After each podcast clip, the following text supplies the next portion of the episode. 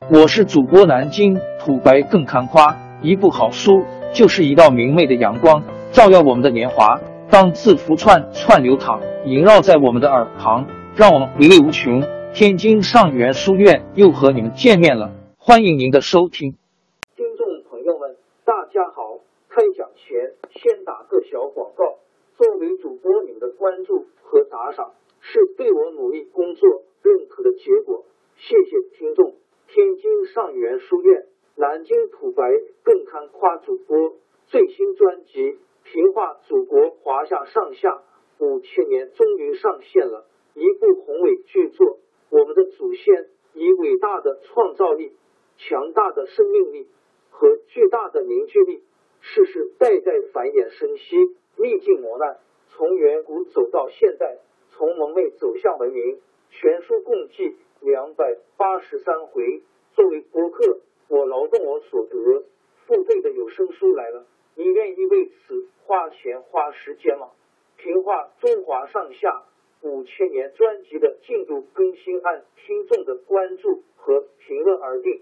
喜马拉雅号 UID 七三二六四零二二，微信号 sh 八五七三零一四四九，请多多关注。多多打赏，谢谢大家，谢谢。下面正式开讲《评话中华上下五千年》专辑。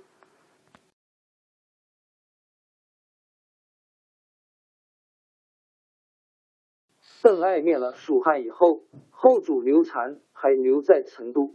到了钟会，姜维发动兵变，司马昭觉得让后主留在成都总不大妥当，就派他的心腹贾充。把刘禅接到洛阳。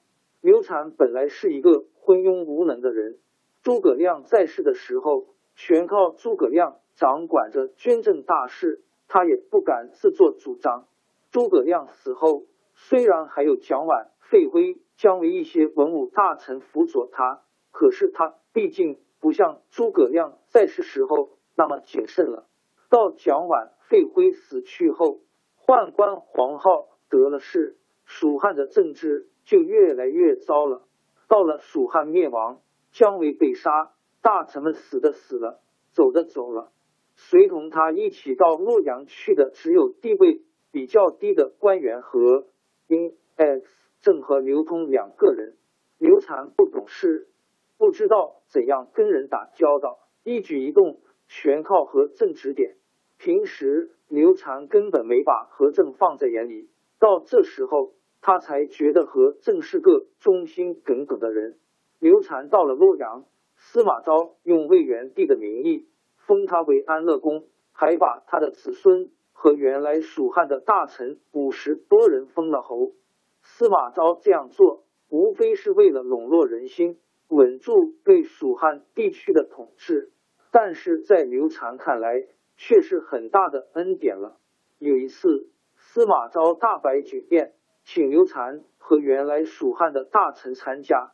宴会中间，还特地叫了一班歌女演出蜀地的歌舞。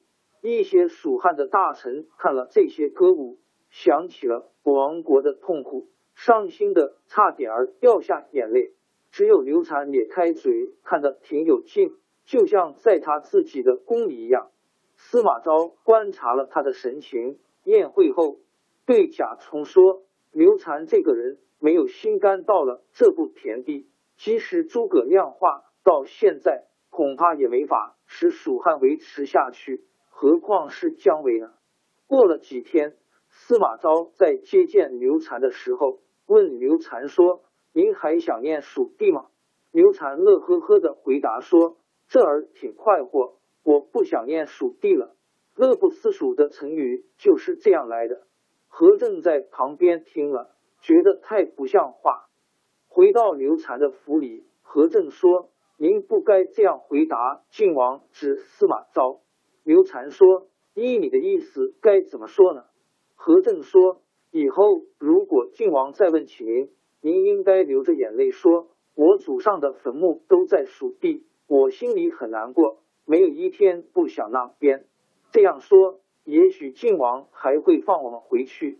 刘禅点点头说：“你说的很对，我记住就是了。”后来司马昭果然又问起刘禅，说：“我们这儿待您不错，您还想念蜀地吗？”刘禅想起何正的话，就把何正叫他的话原原本本背了一遍。他竭力装出悲伤的样子，但是挤不出眼泪，只好闭上眼睛。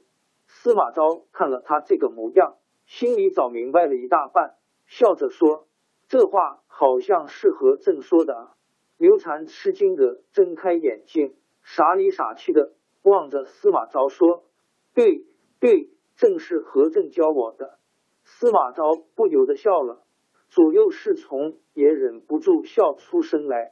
司马昭这才看清楚，刘禅的确是个糊涂人，不会对自己造成威胁，就没有想杀害他。刘禅的昏庸无能在历史上出了名，后来人们常用扶不起的阿斗比喻那种懦弱无能，没法使他。王朝更迭，江山易主。世事山河都会变迁，其实我们无需不辞辛劳去追寻什么永远，活在当下，做每一件自己想做的事，去每一座和自己有缘的城市，看每一道动人心肠的风景，珍惜每一个擦肩的路人。纵算经历颠沛，尝尽苦楚，也无怨悔。感谢您的收听，朋友们，让我们下期再见。